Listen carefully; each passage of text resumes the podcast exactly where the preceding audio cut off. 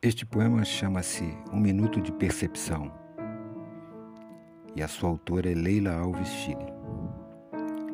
Andava pelas ruas na escuridão do dia, via mulheres, crianças, velhos espalhados pelo chão. A luz do sol se apagava na agonia de tantos corpos solitários.